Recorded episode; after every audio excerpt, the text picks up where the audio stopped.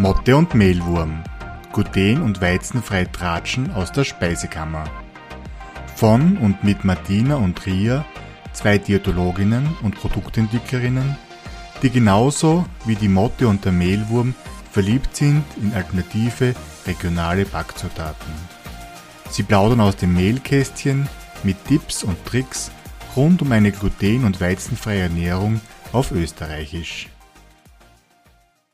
Hallo und herzlich willkommen zu unserer neuesten 19. Folge. Hallo Martina. Servus Hallo Ria. liebe Hörerinnen und Hörer. Wir kommen gerade quasi direkt aus Innsbruck zurück. Genau. Frisch, frisch, saftig, steirisch sozusagen. Und was haben wir in Innsbruck gemacht?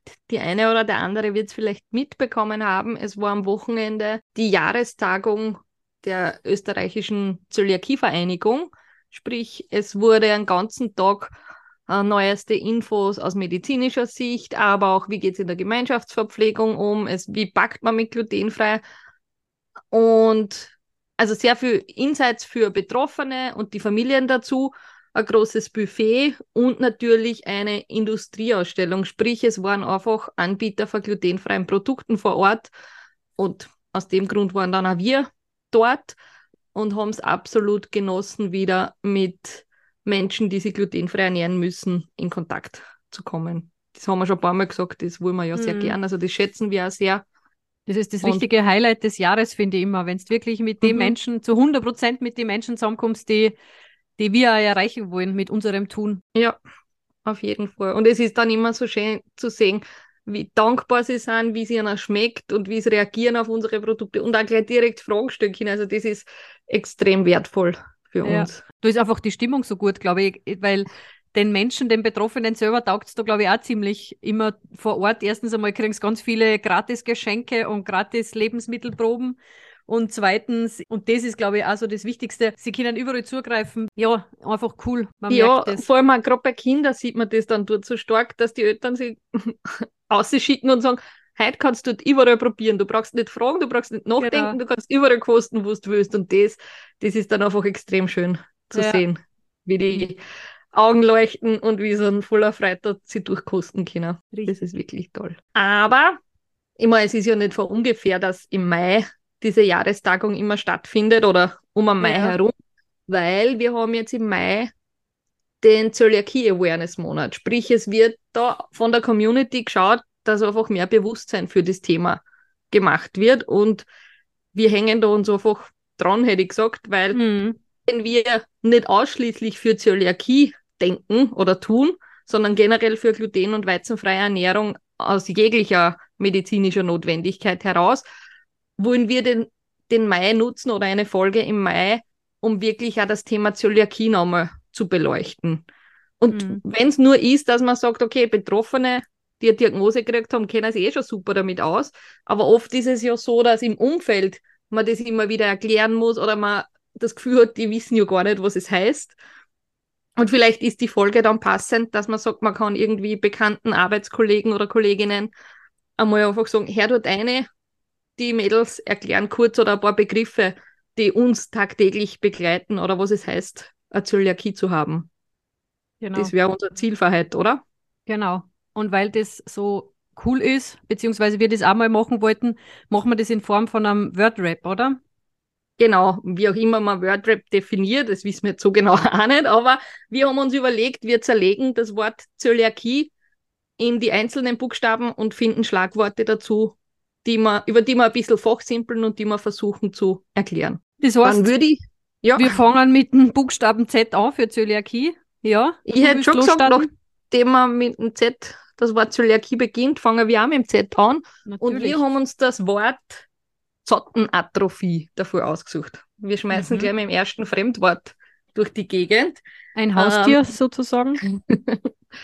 Aber tatsächlich ist es natürlich medizinisch der Begriff für die Schädigung der Darmschleimhaut. Also wenn die einfach Atrophie ist, immer eine Rückbildung oder ein Schwund oder ein Verschwinden. Man weiß, dass gerade bei der Zöliakie ja das, das Problem im Darm liegt dann. Also das ist der Punkt, wo, wo die Schädigung stattfindet und die Konsequenz daraus ist, dass einfach zu wenig Nährstoffe über den Darm aufgenommen werden. Und Im Grunde ist es der Dünndarm, oder? Genauer Ganz noch. genau gesagt ist es der Dünndarm, genau. Und um ein bisschen diese Darmstruktur zu erklären, ohne jetzt tief ins Medizinische oder in die, in die Physiologie und Aufbau des Körpers einzugehen, kann man sich so vorstellen, unser Darm ist eine extrem große Oberfläche.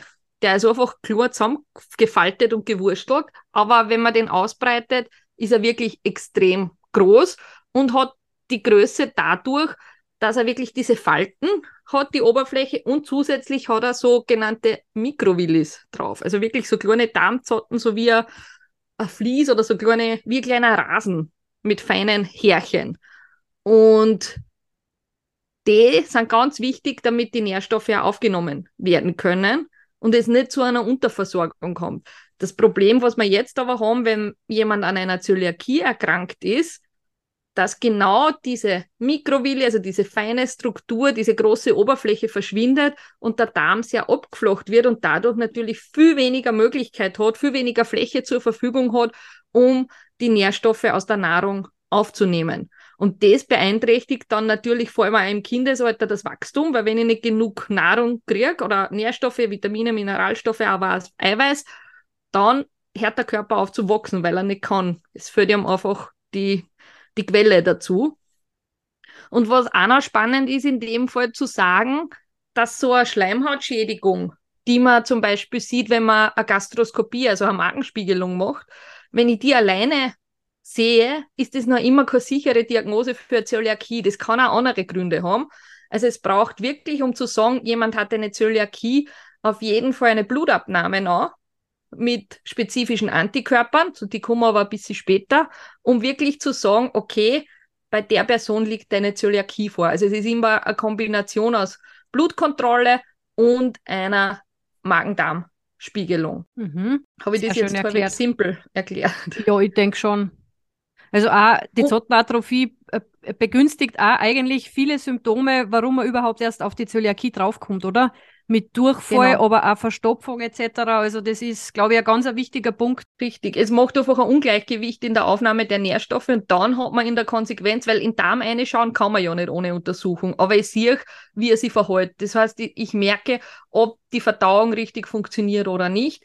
Und Mhm. das, was das Positive an dem Ganzen ist, wenn ich nach einer Diagnosestellung, sprich, wenn man der Arzt, die Ärztin bestätigt hat, ich habe eine Zöliakie und ich ernähre mich dann hinten noch glutenfrei, dass sich der Darm wieder aufbaut. Also die Schleimhaut ist nicht für immer dahin, sondern das wird wieder. Also die kann sich regenerieren und dann habe ich bei Einhalten einer glutenfreien Ernährung die Möglichkeit, ausreichend Nährstoffe aufzunehmen. Also das ist wirklich das Positive an dem Ganzen. Dann schauen wir uns den nächsten Buchstaben an oder haben wir noch was zum Ergänzen? Na, vielleicht sollte man da kurz erklären, wir haben das Ö aus der Zöliakie in OE aufgeteilt, weil es einfach eine Spur einfacher ist, wie jetzt krampfhaft ein Wort mit Ö zu finden im Kontext von Zöliakie. Wann darfst du mit dem O beginnen? Was gibt es da dazu zu sagen? Genau, die Osteoporose. Vielleicht kurz zur Erklärung, vielleicht hat man es auch schon mal gehört. Da geht es um den Knochenstoffwechsel eigentlich. Und da ist es für den Menschen wichtig, dass der Knochen dicht ist. Also sprich nicht hundertprozentig dicht wie, keine Ahnung, wie wenn man jetzt Beton aufschneidet, sondern der Knochen muss uns stabil halten, aber er muss auch leicht sein. Und vielleicht hat man schon mal ein Foto von einem Knochen gesehen. Der Knochen ist innen drinnen so eine vernetzte Struktur. Also es ist quasi, sind Leerräume, aber auch Dichte oder eine Festigkeit, damit der Knochen uns stabil haltet. Bei der wie Osteo ein, ein Gerüst quasi, wie beim Genau. Bau. Wenn man Genau, sagt, wie man so baut ein irgendein. Gebäude oder so, das will ich auch nicht viel zu übertonieren, aber ich will eine Stabilität haben und eine Tragkraft eigentlich. Genau. Und bei der Osteoporose ist es so, dass die Dichte des Knochens, also das Gerüst, was innen drinnen den Knochen vernetzt und stabil hält, dass das immer mehr und mehr abnimmt. Und das Problem ist, dass der Knochen dann leichter brechen kann. Das ist eigentlich im zunehmenden Alter auch normal, dass die Knochendichte abnimmt. Bei der Zöliakie ist es aber auch häufig vorkommend, dass Menschen, die vor allem erst später die Zöliakie-Diagnose kriegen, häufiger an Osteoporose leiden oder verminderte Knochendichte haben als Menschen, die keine Zöliakie haben oder die die Zöliakie-Diagnose schon frühzeitig bekommen, also im Kindesalter. Bei der Zotenatrophie kann man ja vermindert die Nährstoffe aufnehmen, also so wie Calcium, sämtliche Nährstoffe, die halt im Dünndarm aufgenommen werden, können natürlich dann weniger gut aufgenommen werden und dann entwickelt sich halt so eine verminderte Knochendichte. Genau. Und die Konsequenz für so eine Osteoporose oder der verminderten Knochendichte ist ja tatsächlich, dass die, Kno die Knochen leichter brechen. Das heißt, ich brauche nicht einmal einen Skiunfall, sondern ich kann wirklich teilweise, wenn ich einen Randstuhl runtersteige,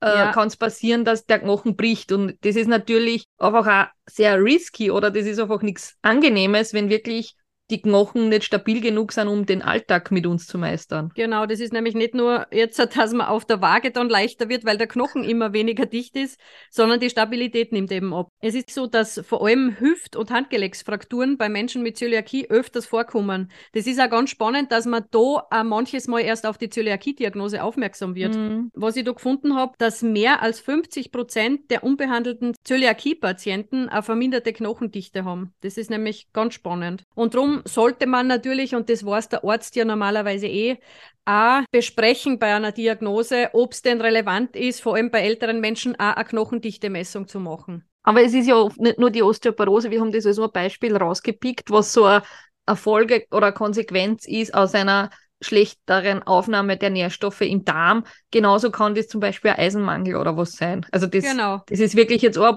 ein Beispiel, das auch gravierend ist, weil wenn der Knochen einmal porös ist, den kann ich nicht mehr fester machen. Das ist vielleicht auch noch ein wichtiges mhm. Schlagwort, dass man sagt, ich kann nur den Status quo erhalten, aber ich kann es nicht mehr ändern. Ein Eisenmangel kann ich beheben, indem ich einfach sage, okay, ich fülle die Speicher wieder auf und ich versuche noch die Ernährung angepasst dem nachzuhalten. Und dann ist das Thema vom Tisch, wenn die, die Darmschleimhaut wieder alles aufnimmt. Aber bei einer Osteoporose, also wenn der Knochen einmal nicht mehr so fest ist, wie er sein sollte, dann gibt es da kein Zurück mehr. Darum ist es umso genau. wichtiger, genau. das immer am Radar zu haben und da bewusst drauf zu schauen und gegebenenfalls immer Knochendichte-Messung schon zu machen. Aber auch vielleicht zur Beruhigung, wenn man dann die Diagnose hat und eben das Ganze sich normalisiert mit der Darmschleimhaut und man die Nährstoffe wieder gut aufnehmen kann, dann verschlechtert sich auch die Osteoporose nicht mehr. Sehr gut. Dann kommen wir zum E aus dem Ö, also aufgesplittet. Das wäre für uns jetzt das Schlagwort Ernährung als einzige Therapieoption. Und das ist auch so ein Key Message oder so ein, ein Schlüssel, warum wir so viel Fokus drauf legen, dass das Thema wichtig ist und dass das eben kein, ähm, keine Idee oder kein Trend oder keine irgendeine Diät aus Jux und Dollerei ist mhm. und dass es tatsächlich im Rahmen einer Zöliakie keine andere Möglichkeit gibt, um den Darm wieder auf Vordermann zu bringen und dass die wirklich ein halbwegs normales Leben führen können, rein von der Nährstoffversorgung oder vom Wohlbefinden her. Und darum ist uns das ein ganz, ganz ein wichtiges Anliegen, das Wort Ernährung als einzige Therapie zu sehen. Denn es ist wirklich möglich, dass wenn man sich dann wirklich strikt an eine glutenfreie Ernährung hält, äh, dass ein beschwerdefreies Leben möglich ist. Mhm. Und das ist ja auch das, das Schöne, wir als Diätologen sehen das halt als, als schönen Aspekt, dass man so sieht, was eine vernünftige Ernährung oder zielgerichtete, richtige Ernährung bewirken kann. Weil mhm. da gibt es weder ein Medikament, da gibt es keine Impfung, da gibt es keine sonstige Möglichkeit, dass man sagt, ein operativer Eingriff, dass ich das Problem behebe, sondern es geht eigentlich nur über den Weg des Essens. Genau. Und das macht es auch, glaube ich, in der Akzeptanz da draußen wieder sehr schwierig, weil mhm wenn man auf was verzichtet, wird das gern mit Mode, Diät, äh, Low Carb etc. in Verbindung gebracht und selten mit einer Krankheit. Und das ist, glaube ich, so auch der springende Punkt, dass das tatsächlich eben eine Krankheit ist und das ist die Therapie dazu. Beim Richtig, Diabetes spritzt man Insulin, gibt ein Medikament, aber da gibt es das nicht. Und alle, die jetzt genau. dazuhören, die vielleicht Angehörige sind und das Thema vielleicht nicht so ernst nehmen, es ist extrem streng. Also da gibt es kein Abweichen davon da gibt es kein Cheat da gibt es kein bisschen eine Ausnahme und ah, das bisschen wird schon mhm. nichts machen. Das ist wirklich jedes Brösel, jedes Krümelchen kann äh, Entzündungsreaktion im Darm wieder auslösen und das zieht den Rattenschwanz mit sich, dass ich mhm. einfach Entzündung da habe, dass ich die Nährstoffe nicht richtig aufnehmen kann, dass ich Bauchweh bis Durchfall, Verstopfung oder sonstiges. Erbrechen genauso. Genau, ein bisschen wieder eine Geschichte gehört. Kopf, also wirklich ja quasi, genau. man fühlt sich komplett desorientiert, kennt sich überhaupt nicht aus, hat das Gefühl, man kriegt gar nichts auf die Reihe. Also es sind so viele verschiedene Symptome, die dann auftreten können und das macht echt das kleinste Brösel. Also das sind so Dinge, das darf man nicht unterschätzen und das macht eine Zöliakie Zöliakie-Betroffene oder Betroffener nicht aus Jux und Dollerei. Also das Genau. ist nicht was, wo man wenn ärgern mag deswegen oder lästig sein will, sondern das ist die einzige Möglichkeit, um gesund zu bleiben. Mhm. Ich finde es ja immer so toll, wenn jemand bei einer Ernährungsberatung dann war und dann das auch so vehement daheim durchzieht, obwohl es Gegner gibt oder Menschen gibt äh, im näheren Umfeld, die dann sagen, ah, geh, jetzt tu nicht so. Ich kann mich nur an ein Beispiel erinnern von einer Mutter, wo mir die Mutter erzählt hat, ich weiß nicht, habe ich das schon mal gebracht, die dann gesagt hat, na, das haben wir bei einer Tagung haben wir das einmal mitbekommen, wo die Mutter dann erzählt hat, ist das wirklich so genau? Der Sohnemann regt sich sogar auf, wenn sein glutenfreies Semmel bei, im, bei uns im normalen äh, Semmelkorb liegt. Ja. Genau. Und das ist er dann nimmer, der übertreibt aber schon ein bisschen, oder? Weißt du das noch, wie sie uns gefragt Ja. hat? Und wir waren so richtig stolz auf den Patienten sozusagen, Er weil er es beinhart ja. durchzogen hat und wirklich vehement darauf besteht, dass er ein eigenes Körperl hat, ja. Und das ist aber auch das, was natürlich gerade am Anfang nicht einfach macht. Weil einmal zu sagen, okay, ich muss jetzt dauerhaft mit einem Verzicht leben, weil das ist es. Gluten Mhm. ist in so viel herkömmliche Lebensmittel drinnen und das ist einfach ein ständiges Aufpassen, ein ständiges Überlegen, kann ich das essen oder nicht. Und dann kommt statt Support aus dem Umfeld eher ein kritisches Belächeln und Hinterfragen, ist es echt so happig? Mm, Und das, das macht es, glaube ich, nicht einfacher mit dem Energielevel, gerade zu Beginn der Diagnose dann wirklich hauszuhalten.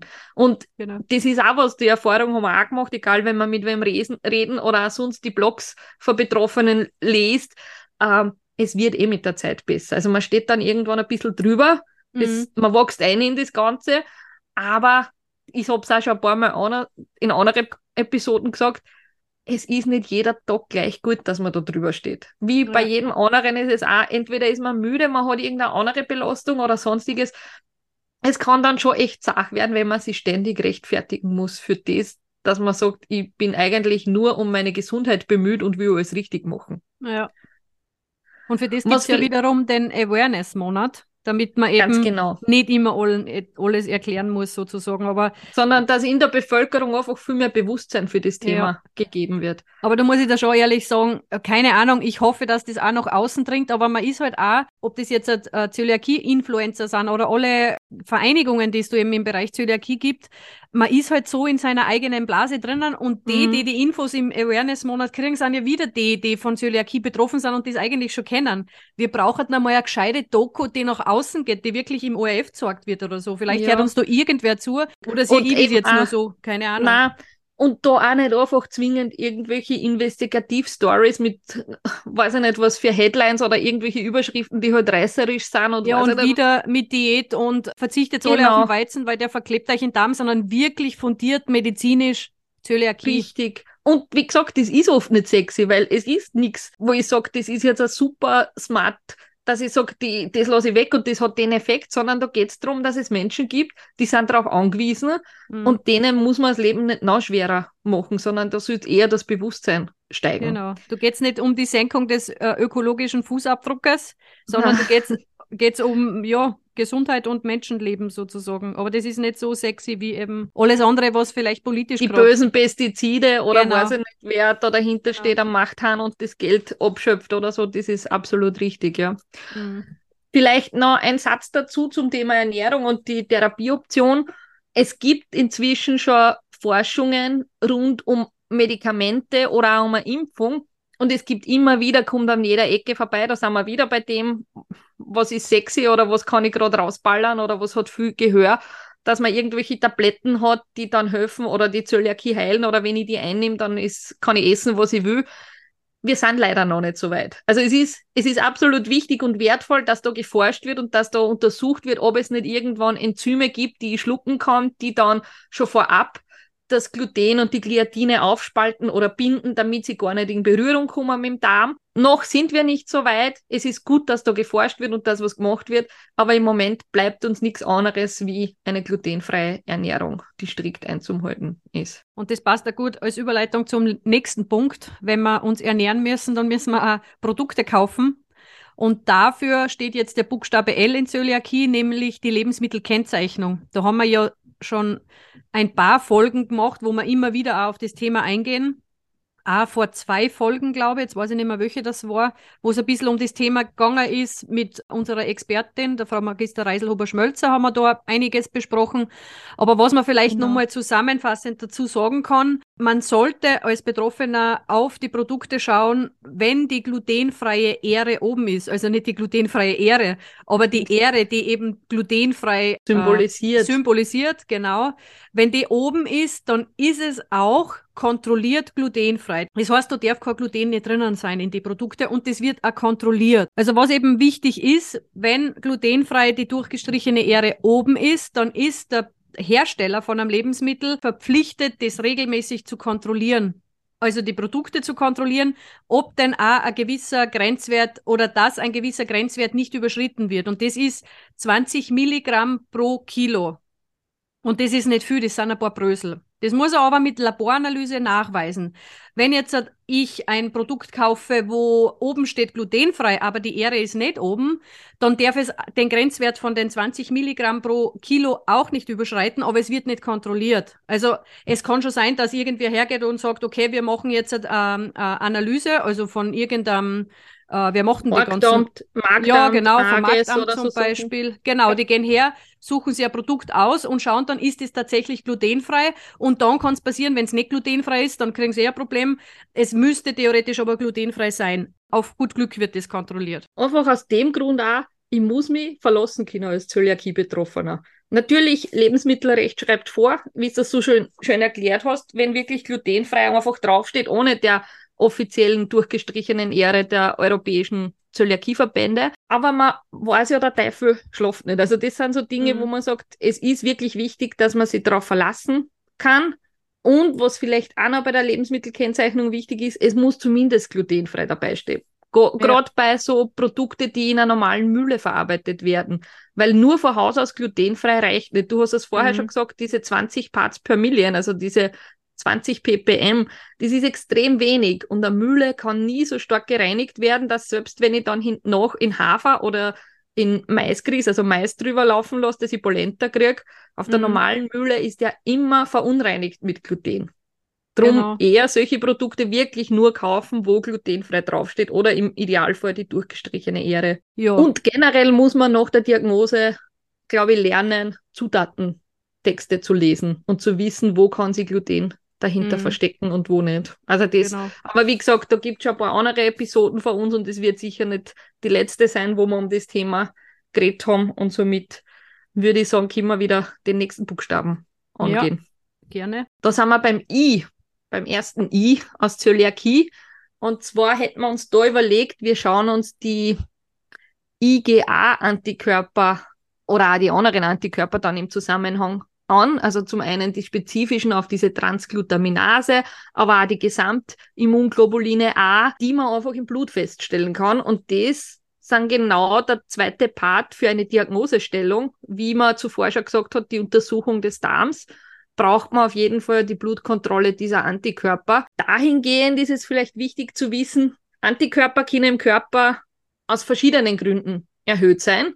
Und umso wichtiger ist es für eine saubere Diagnose einer Zöliakie, muss ich drei verschiedene Antikörper testen. Das ist zum einen dieses IgA äh, auf diese Transglutaminase. Das heißt, die Transglutaminase wäre ein Enzymkomplex, der den Darm anfängt zu oder die Darmschleimhaut anfängt zu zerstören oder Entzündungen dahingehend zu fördern.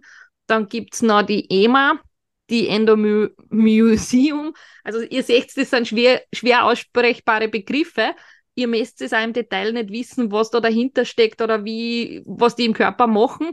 Wichtig ist, dass man immer schaut bei der Zöliakie-Diagnose im Labor, dass die drei, das macht der Arzt oder die Ärztin normalerweise eh, die drei speziellen Antikörper testet.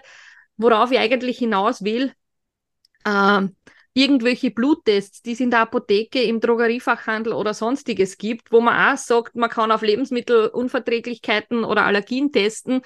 Man zahlt vielleicht mehrere hunderte Euros dafür. Die sind kein sicheres Diagnosetool für eine Zöliakie. Mhm. Also das ist ganz, ganz wichtig, dass man sagt, sowas macht der Arzt. Das macht nicht die Apotheke im Vorbeigehen, das mache ich nicht mit einem Backerl, das ich mir online bestelle, wo ich Haare abschneide oder von mir aus eine spuck oder selbst am Blut also einen Fingerstich mache und das Blut auf irgendwas drauf tropfe. Eine Zöliakie-Diagnose gibt es gesichert nur beim Arzt mit der klassischen Laborblutabnahme. Und dann natürlich in Kombination mit einer äh, Magen-Darm-Spiegelung, wobei man sagen muss, wenn die Antikörper nicht auffällig sind, dann muss man überlegen, ob es die, die Magen-Darm-Spiegelung braucht, vor allem bei Kindern. Also das sind so Sachen, wenn beides, ich brauche beides, eines alleine funktioniert auch nicht, aber eins nach dem anderen. Also man macht selten alles gleich auf einmal, sondern man und geht da Schritt für Schritt vor. Genau, das muss man nicht selber entscheiden und ein Arzt sagen, bitte mach das oder das, sondern das macht eh der Arzt. Ganz genau. Wie gesagt, das, was uns da total wichtig ist, dass eben genau, ich kann diese Antikörper, die eben zu dieser Zerstörung des Darms mitwirken, die kann ich im Blut bestätigen und bitte Finger weg von irgendwelchen Schnelltests für zu Hause oder sonstige IGA-Geschichten. Ähm, das, das macht einfach keinen Sinn nicht und kostet oft auch viel Geld, ohne dass es wirklich zielführend ist. Mhm. Aber was ich nur dazu sagen wollte, weil du jetzt Ah, genau, mit vorher sollte man sich auch mit Gluten belassen. Also auch das Ganz ist wichtig. eher eine schlechte Idee, wenn man zu so einer Diagnose geht, vorher glutenfrei zu essen. Weil dann ganz kann klar. man nichts mehr feststellen. Das ist auch noch erwähnenswert. Das ist ein ganz ein wichtiger Hinweis, Martina, nämlich, dass man sowohl die Antikörper kann ich nicht entsprechend sauber nachweisen, wenn ich mich nicht glutenfrei, äh, wenn ich nicht glutenhaltig esse, aber auch die Darmschleimhaut kann sich teilweise schon erholen und ich kann kein sauberes Bild mehr kriegen, ob es wirklich ein Problem gibt oder nicht. Weil, wie ich vorher schon gesagt habe, so eine Darmentzündung kann auch andere Ursachen haben und dass sie dann die Schleimhaut quasi abflacht. Aber wirklich vorher wenn der Verdacht da ist, nicht als erstes anfangen mit einer Ernährungsumstellung, sondern als erstes zum Arzt, zur Ärztin gehen und die Diagnose stellen lassen. Und dann kann man weiterreden.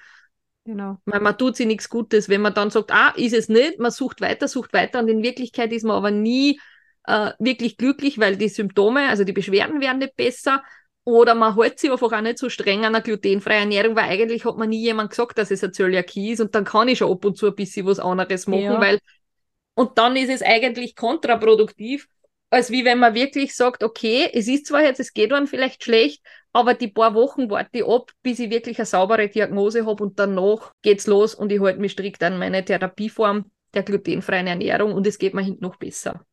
Genau. Also ganz wichtiger Punkt, naja.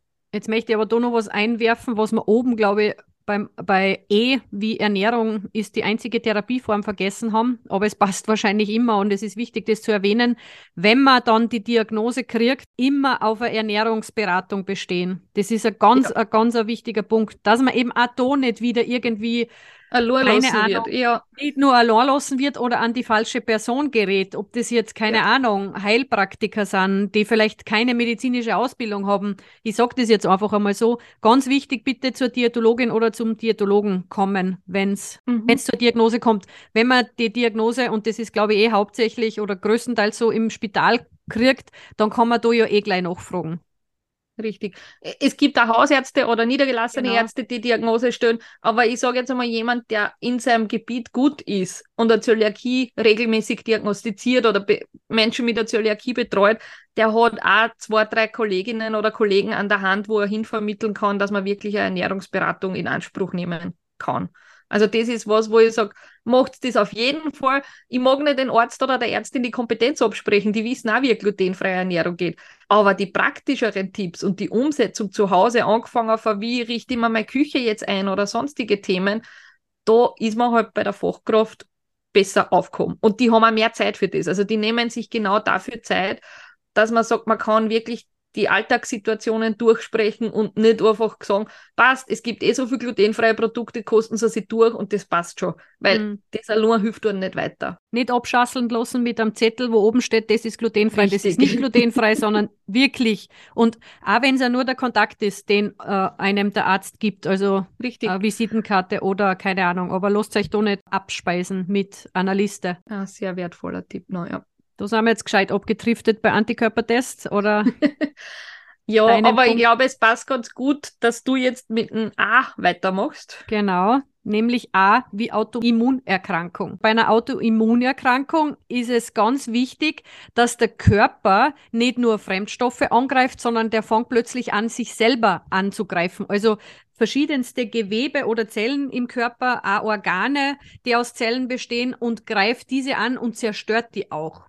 Also das ist ein, ganz äh, ein fehlgeleiteter Prozess, wo zum Beispiel dann eben im Fall der Zöliakie die Darmschleimhaut angegriffen wird oder auch äh, in einer Form von einer anderen Autoimmunerkrankung wie zum Beispiel Diabetes Typ 1. Da wird zum Beispiel die Bauchspeicheldrüse angegriffen, die Bereiche, die zum Beispiel Insulin produzieren. Da muss man auch ganz einfach dazu sagen, es ist einfach die genetische Anlage da. Also es genau. ist eine Zöliakie, ist einfach was, was genetisch in uns drinsteckt.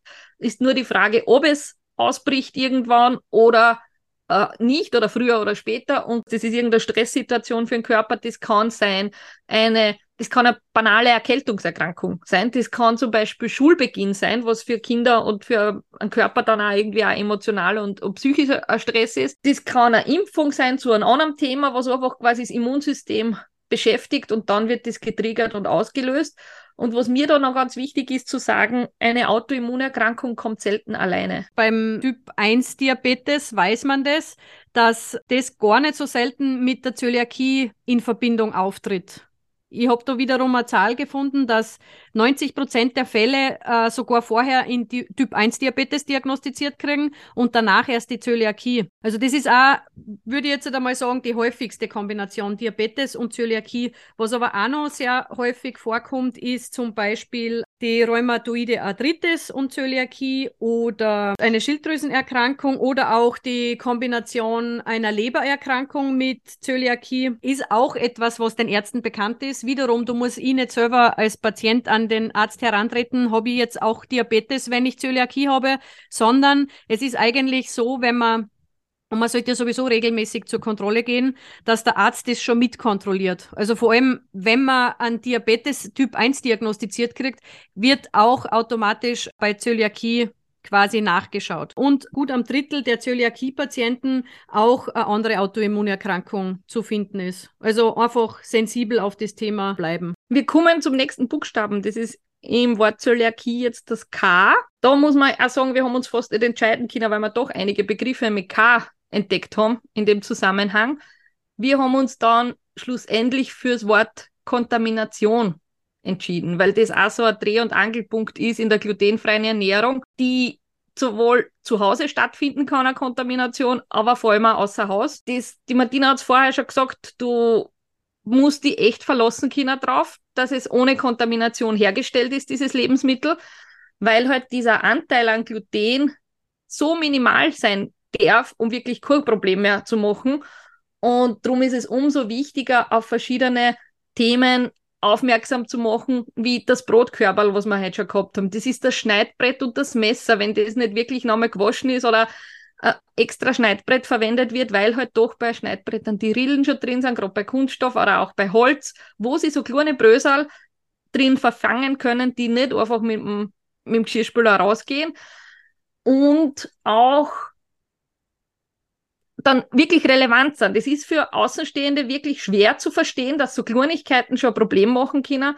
Aber das ist oft Dreh- und Angelpunkt, weil wenn eine betroffene Person sie wirklich strikt an die glutenfreie Ernährung hält und es sind so Kleinigkeiten, die dann ausschlaggebend sind, dass ich doch wieder Beschwerden kriege, dann ist es verdammt ärgerlicher. Weil man tut sein Bestes und dann hat man aber einfach was gekriegt, wo, wo es am selben, in derselben Pfanne gebraten wurde, das glutenfreie Produkt zum Beispiel. Und das, das darf halt einfach nicht sein. Da braucht es echt viel Awareness und viel Wissenstransfer noch, weil es ganz eng geht mit dem Wort Konsequenz. Also das war ein anderes Schlagwort, das wir da gehabt haben. Es hängt nicht nur an der Person, die Zöliakie hat, dass man die Ernährung konsequent einhält, sondern da spielt wirklich das Umfeld eine ganz, ganz eine wesentliche Rolle auch dazu. Ich glaube sogar, dass das Thema Kontamination nur schwierigeres ist als allgemein die Allergenkennzeichnung. Weil das mhm. ist vielleicht noch was, okay, ich weiß, dass es drinnen ist oder dass es nicht drinnen ist, aber dass es dann auch kontaminationsfrei bleibt, das ist, glaube ich, die Herausforderung in der Gastronomie. Absolut richtig. Und wir haben ja auch schon die letzte Folge über das Thema geredet, wo man das auch ein bisschen beleuchtet hat. Es ist wirklich was, was auch eben schwer verstanden wird, wenn man sich nicht mit dem Thema auseinandersetzt. Und es betrifft tatsächlich nicht nur die glutenfreie Ernährung, sondern auch andere mögliche allergene Kreuzkontaminationen. Weil eine Nussallergie ist auch gefährlich. Also das mhm. ist ja was, wo man sagt, und da geht es auch um Brösel oder um, um kleine Spuren. Und darum muss man da wirklich daran arbeiten, dass dieses Bewusstsein draußen gegeben ist, dass es dann nicht nur um das geht, glutenfreien Pizzateig zu nehmen, aber den im gleichen Pizzaofen zu backen oder mit einem glutenhaltigen Mehl auszuarbeiten. Mhm. Das ist wirklich was, was noch, glaube ich, ein blinder Fleck ist in der Gastronomie. Gut, dann. Aber da sind ja. wir wirklich, ich, da passt der nächste Punkt von dir jetzt, glaube ich, ganz gut dazu. Ja, haben wir eh auch schon mehrmals gehabt, aber ich glaube, das kann man auch nicht oft genug erwähnen nämlich I für Inklusion. Also mhm. Inklusion ist, glaube ich, äh, oder sagen wir das Beispiel vielleicht, wo es immer am stärksten bei uns halt auch auffällig wird, wenn man bei einer Veranstaltung ist und dann steht man beim Buffet und denkt sich, okay, alle dürfen brav zuschlagen, essen sie voll mit Brötchen und Kuchen auch als Nachspeise und dann steht man als Betroffener, es tut mir leid, dass ich jetzt eigentlich das Beispiel sage, weil du kannst das wahrscheinlich noch viel besser sagen, aber mir, für mich ist es auch immer total schlimm, das dann zu sehen, dass dann beim Buffet aber absolut gar nichts steht, was glutenfrei ist. Nicht einmal ein Obst. Gar nichts. Mhm. Kein Gurkel, nichts. Gut, du könntest die Deko aber essen, aber auch das ist ja dann problematisch mit den ganzen Spuren. Und das ist schon ein, ein Problem, vor allem, wenn man dann mit Menschen zusammenkommt, die eigentlich wissen, dass da heute auch ums Thema oder dass es auch ums Thema glutenfrei geht. Aber genau das ist auch wirklich dieser blinde Fleck dann auch da, das ist fehlende Bewusstsein für diese Erkrankungen, die eine glutenfreie Ernährung bedingen. Mhm. Und ich, ich finde es auch total spannend, das, also du hast es jetzt schon geschildert, es ist einfach man braucht nicht viel. Also ich würde ja gar nicht mehr erwarten, dass man da eine extra Buffet-Ecke für glutenfrei immer und überall kriegt bei jeder Veranstaltung. Aber es ist oft wirklich mit einem Stück Obst schon da, weil da geht es auch einfach um eine, um eine soziale Komponente. Es mhm. stehen dann alle mit was in der Hand und essen und ich stehe daneben und schaue zu. Da wäre es fast gescheiter, äh, es steht einfach ein Stück Obst oder irgendwie Karottensticks. Also da erwartet man sich als Betroffener nichts Großartiges, aber einfach damit das Ritual oder dieses Thema, es ist jetzt da ein Buffet, bis sie snacken, dass man mhm. da mitmachen kann. Mhm.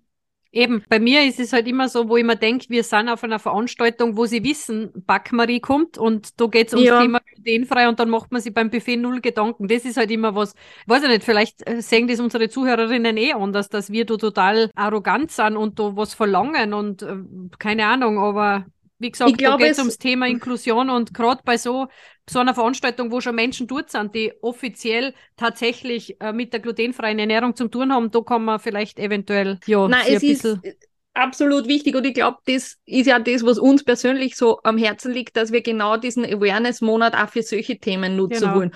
Und wir können in dem Fall ja echt nur einen Aufruf starten, wenn unsere Hörerinnen oder Hörer in ihrem Job irgendwann mitreden können, dass es mhm. um eine mhm. Gestaltung von einem Buffet oder was geht. Ich weiß, wie es ist. Auch wenn man selber betroffen ist, denkt man sich, ah, wegen mir braucht man ja da nichts Extriges machen oder so.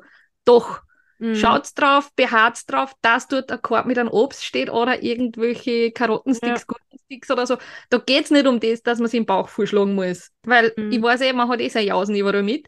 Aber da geht es um diese soziale Interaktion. Und was wünschen würde ich mir, dass das Thema irgendwann so gefestigt wird, wie es halt barrierefreie Toiletten gibt. Immer das ist gesetzlich verankert. Weiß ich nicht, ob so weit kommen muss, aber es ist einfach eine Selbstverständlichkeit, dass wenn ich irgendwo bin, dass jeder aufs Klo gehen kann. Mhm. Egal, ob er im Ruhestuhl sitzt oder nicht. Also ganz, egal, welches Thema der Inklusion man sich jetzt anschaut. Mhm. Aber da gibt es einfach so viel zu tun noch. Und gerade bei Erkrankungen, wo die Ernährung die einzige Therapie ist, ist halt Essen auch ein Grundbedürfnis. Ich weiß ja. schon, das Buffet ist nicht da, um sein, sein Grundbedarf zu decken, aber es ist halt, es hat sehr viel mit sozialer Kompetenz, mit Empathie und mhm. mit Wertschätzung jedem Menschen gegenüber zu tun. Ja, ganz genau. Und wir sind nicht allein, das darf man ja nicht vergessen. Also es sind vier ja. bis fünf Prozent der Österreicher, die sich glutenfrei ernähren, aus was für einem Grund auch immer. Und das ist in einer Gruppe von 30 Personen sind das schon ein, zwei Personen. Mhm. Wir reden so lange, bis vielleicht irgendwann einmal eine Selbstverständlichkeit wird. Ja. Der nächste Punkt gleich quasi genau. Hand in Hand und beziehungsweise auch das, was wir die, vor zwei Wochen schon sehr intensiv besprochen haben, dieses Essen außer Haus. Also es soll einfach für Betroffene kein, keine Qual werden, sondern Essen außer Haus tut man ja eigentlich auch oft mit Genussmomenten, man feiert irgendwas und mhm. das soll jedem möglich gemacht werden. Und mhm. es ist kein Ding der Unmöglichkeit, auch wenn es herausfordernd ist, aber das sollte schon irgendwann einmal mit mehr Selbstverständnis passieren können. Und so wie du letztes Mal gesagt hast, was mir total gut gefallen hat, äh, nicht aufhören, außer Haus zu essen, weil das ist, glaube ich, Ja. wie du sagst, das ist, überlegen wir mal selber vielleicht einen kurzen Moment, wann gehen wir essen. Das ist nicht so, dass einer allein losstartet und sagt, so, jetzt geht er auswärts essen, sondern das ist immer mit einem sozialen Event. Ob man jetzt mit der Freundin frühstücken geht, ob man mit dem Partner, keine Ahnung, Abendessen geht, das ist immer was Soziales und was Schönes, was Angenehmes und da sollte die, die Krankheit nicht immer im Vordergrund Nein. stehen müssen. ich sage jetzt einmal, wenn es ist, dass man eine Verpflegungslösung in der Arbeit hat, wo man sagt, es gibt eine Betriebskantine oder sonstiges, tut, tut man es ja viel leichter in der Kommunikation und kann abchecken und ausloten, kann ich Mhm. dorthin essen gehen oder nehme ich mir mein Essen mit. Das ist ja dann wieder was anderes, aber wie du so schön gesagt hast, diese sozialen Events des Essensgehens, des Feierns für irgendwelche Anlässe, das, da sollte man wirklich nicht außen vor bleiben, nur weil man eine Erkrankung hat. Also das, Wichtig. das, dafür gibt es von meiner Seite kein Verständnis. Genau. Ja, Und ich denke, ja, Ist quasi so ein, ein kurzer, knackiger, aber runder Abschluss, weil wir die Themen ja eh schon entweder schon behandelt haben in ein paar Episoden oder es kommt auch noch was. Aber wir wollten damit einfach der Krankheit Zöliakie im, im Awareness-Monat nochmal Tribut zollen und sagen, es gibt da einige Begrifflichkeiten, die es vielleicht einmal gibt, auszusprechen, damit sie das Umfeld auch ein bisschen Gedanken drüber machen kann. Und oft ist es ja wirklich so, dass die nicht absichtlich blöd schauen oder so, sondern die wissen es halt auch nicht besser. Mhm. Und darum liegt es auch wieder an uns, dass wir das raustragen. Also an uns, da meine ich quasi alle Betroffenen oder Personen, die in dem Setting arbeiten oder mit Betroffenen arbeiten und leben, damit wir da einfach besser gesehen und gehört werden. Und du hast es so schön gesagt, Martina, wir sind, wir sind ja auch momentan noch in dieser Blase drinnen, dass wir von Betroffenen, also wirklich Personen, die erkrankt sind oder sich glutenfrei ernähren müssen, gehört und gesehen werden, aber noch viel zu wenig von weiter draußen. Und da Mhm. heißt es auch dranbleiben und Lösungen suchen, wie können wir das Thema mindestens genauso groß machen wie einen veganen Lebensstil. genau. Nur als Beispiel jetzt. Weil es gerade zum Thema passt. Ja, wir tun natürlich wieder einige Links ein, Genau. was wir so recherchiert haben, was vielleicht auch hilft, auch für Betroffene oder auch für Interessierte. Und, wir Und- sind auch gar nicht base, wenn Sie einfach, wenn Sie Arbeitskollegen, Bekannte, Verwandte, die vielleicht noch nicht so viel Einblick in die Erkrankung haben, lasst das einfach in die Podcast-Folge hören. Vielleicht gibt es dann mehr Verständnis. Richtig. Und bis dahin Haltet die Ohren steif, lasst euch schmecken, also lasst euch nicht die Lust am Essen nehmen und und wir gesund. hören uns in zwei Wochen. Genau. Bis dahin. Ciao. Tschüss. Tschüss.